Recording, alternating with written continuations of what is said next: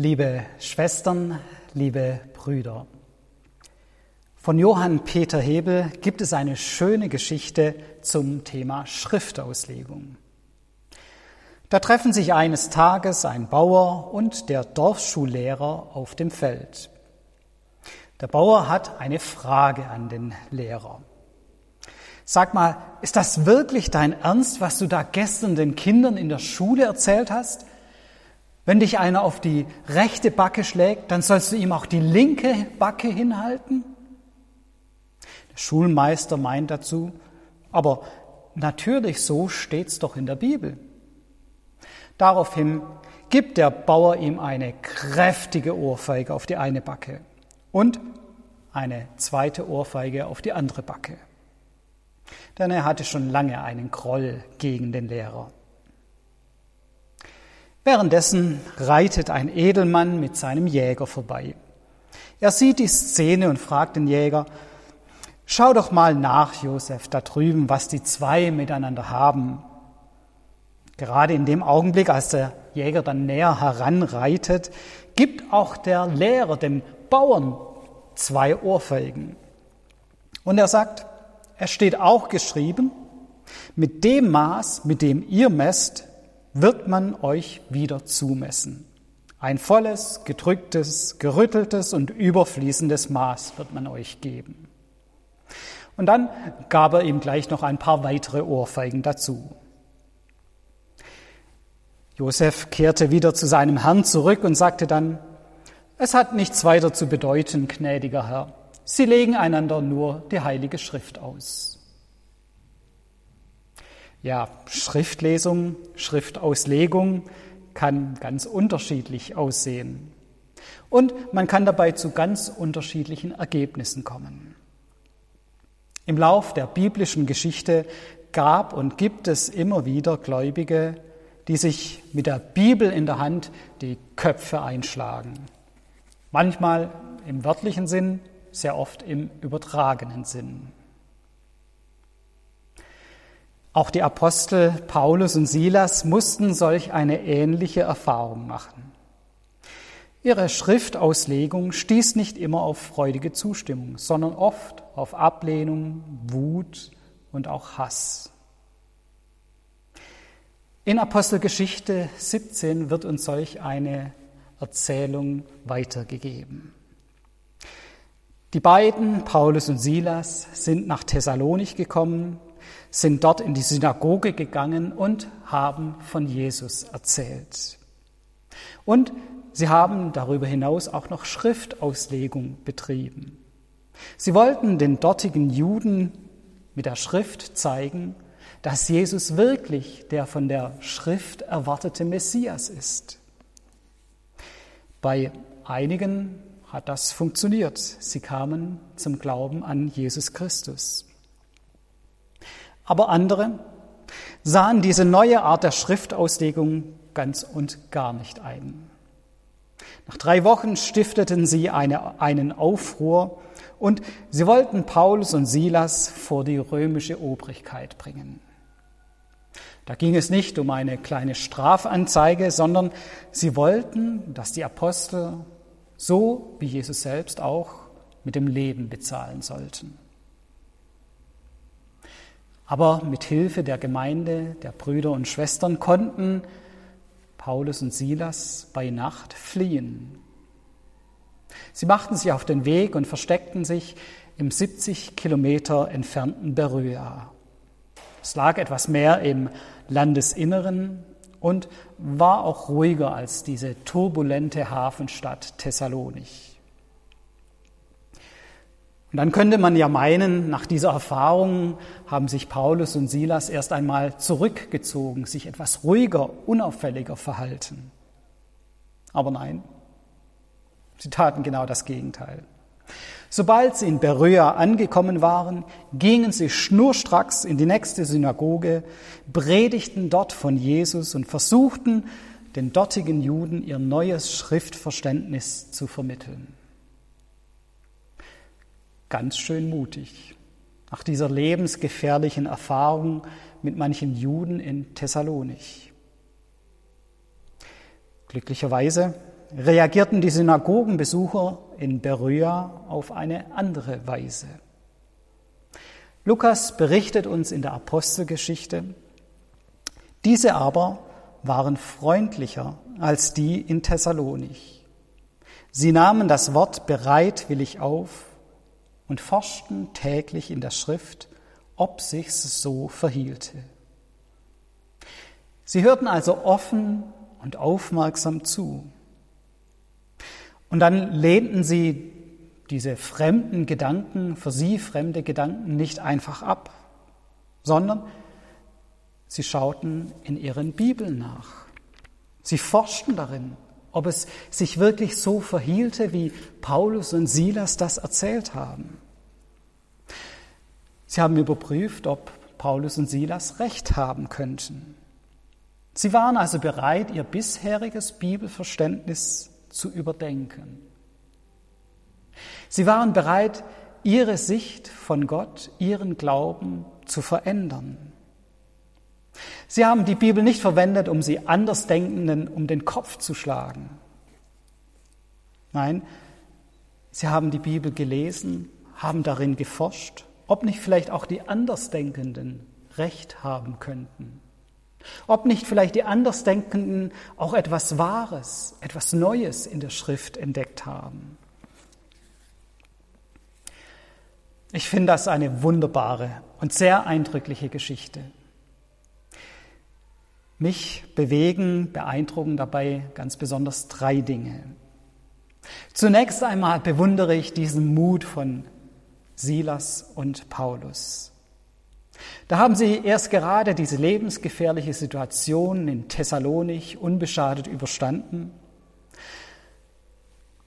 Und sie fliehen und das zeigt auf der einen Seite, dass sie in der Gefahr trotzdem vernünftig bleiben.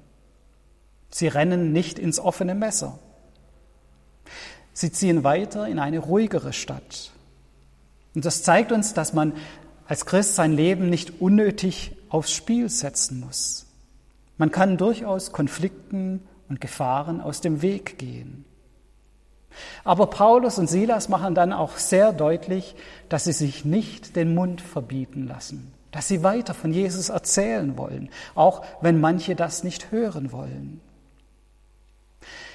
Sie ziehen in die nächste Stadt und tun dort genau das, was ihnen vorher Probleme bereitet hat, Probleme eingebracht hat.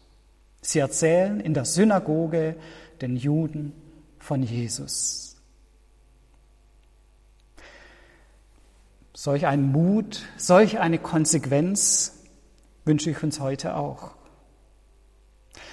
Auch wenn uns vielleicht manchmal unser Glaube an Jesus in unangenehme, schwierige, schmerzvolle Situationen bringt. Lasst uns nicht aufhören, fröhlich und bereitwillig von Jesus zu erzählen. Das Zweite, was mich an dieser Erzählung aus der Apostelgeschichte beeindruckt, ist die Ernsthaftigkeit, mit der die Juden in Beröa in der Bibel nachforschen. Lukas schreibt, dass sie täglich in der Schrift forschten. Sie werfen also nicht nur einen kurzen Blick in die Bibel nach ein paar Bibelstellen und schlagen diese Bibelstellen dann den Andersdenkenden um die Ohren oder benutzen die Bibel, um ihre bisherige Meinung zu bestätigen. Nein, sie lesen intensiv, ausdauernd. Sie studieren, durchforschen die Bibel. Und zwar tagtäglich, jeden Tag neu. Solch eine Einstellung würde auch uns heute gut tun. Die Bibel ist keine Illustrierte, die man kurz und oberflächlich durchblättert und die man dann ins Altpapier werfen kann. Sie ist herausfordernd. Sie braucht Zeit. Sie will nicht nur oberflächlich durchgeblättert werden, sondern sie will erforscht werden. Und zwar immer wieder neu. Jeden Tag neu. Sie ist ein Buch, das uns durchs Leben hindurch begleitet das uns immer wieder neue Einsichten vermitteln kann. Manche beklagen sich ja, ah, ja, die Bibel, die ist so schwer zu lesen, sie ist so schwer zu verstehen. Und es stimmt ja, sie ist in einer anderen Zeit, in einer anderen Kultur, in einer anderen Sprache geschrieben worden. Sie ist keine aktuelle Fernsehserie, die ich mir zur Unterhaltung einfach so reinziehen kann, ohne groß nachzudenken. Nein, die Bibel braucht Ausdauer. Sie braucht Hingabe. Sie braucht Forschergeist. Aber gerade deswegen, weil wir sie nicht einfach schnell erfassen können, gerade deswegen ist sie ein Buch, das uns durch das Leben hindurch begleitet, das uns immer wieder neue Einsichten geben kann, das uns immer wieder neu Trost und Korrektur schenken kann. Auch uns heute tut das gut, täglich in der Schrift zu forschen. Und schließlich ein drittes, das mich beeindruckt an diesem Bericht des Lukas, das ist die Offenheit der Bibelleser in Beröa. Sie haben ja nicht erst durch Silas und Paulus angefangen, in der Bibel zu lesen. Die beiden predigten in der Synagoge, sie sprachen zu Juden und diese Juden kannten ihre Bibel von klein auf. Sicher gab es schon viele dort, die schon vorher vor Paulus und Silas tagtäglich in der Schrift geforscht haben. Das Besondere war nun, dass sie bereit waren, ihr bisheriges Bibelverständnis in Frage zu stellen. Und das ist ganz und gar nicht selbstverständlich. Wer von klein auf in einer bestimmten Glaubenstradition mit einem bestimmten Bibelverständnis groß geworden ist, für den ist es ein riesiger Schritt, dieses Verständnis zu verändern.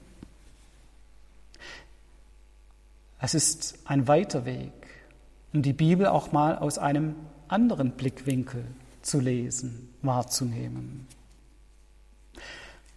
Auch Paulus selbst hat ja diese Veränderung des Blickwinkels an sich selbst erfahren. Vor seiner Begegnung mit Jesus hat er die Bibel auf ganz andere Weise gelesen als danach. Er war offen für eine Veränderung seines Schriftverständnisses. Und diese Offenheit, die sollten auch wir uns beim Lesen der Bibel bewahren. Beim Bibellesen gibt es eben nicht die eine richtige Auslegung die in dieser einen Weise für immer und ewig gültig ist. Nein, die Bibel wird immer wieder neu für uns zum Wort Gottes. Und deswegen ist es gut, wenn wir immer wieder neu in der Bibel lesen, forschen. Und deswegen ist es gut, wenn wir auch offen dafür sind, dass sich unser Verständnis, unsere Auslegung der Bibel ändern kann. Ich bin zum Beispiel sehr, sehr froh, dass sich unsere Bibelauslegung im Verlauf der letzten Jahrhunderte verändert hat. Dass heute auch die frommsten und konservativsten Bibelleser zum Beispiel zum Thema Sklaverei eine ganz andere Sicht haben und die Bibel ganz anders lesen als bibeltreue Christen vor 500 Jahren. Diese Offenheit ist wichtig. Ja, wir alle können uns Paulus als Vorbild nehmen und auch die Bibelleser in Beröa. Paulus hat mutig von Jesus erzählt. Die Christen in Beröa haben ernsthaft in ihrer Bibel geforscht. Und sie waren offen für ein neues Verständnis der Schrift. Aus unserer Gemeinde haben zwei Frauen auch auf ganz neue Weise die Liebe zur Bibel entdeckt. Die beiden haben theologische Kurse unserer Kirche besucht. Sie geben auf der Kanzel ihren Glauben weiter Und sie werden beide an unserer theologischen Hochschule anfangen, demnächst und dann täglich in den Schriften forschen. Wir wünschen Ihnen diese drei Dinge, die auch in dem Text auftauchen. Den Mut von Jesus zu erzählen, die Ernsthaftigkeit beim Erforschen der Bibel und auch die Offenheit, sich im Glauben von der Bibel korrigieren zu lassen. Und das alles tut nicht nur diesen zwei gut, sondern das tut allen von uns gut. Mut, Ernsthaftigkeit und Offenheit. Amen.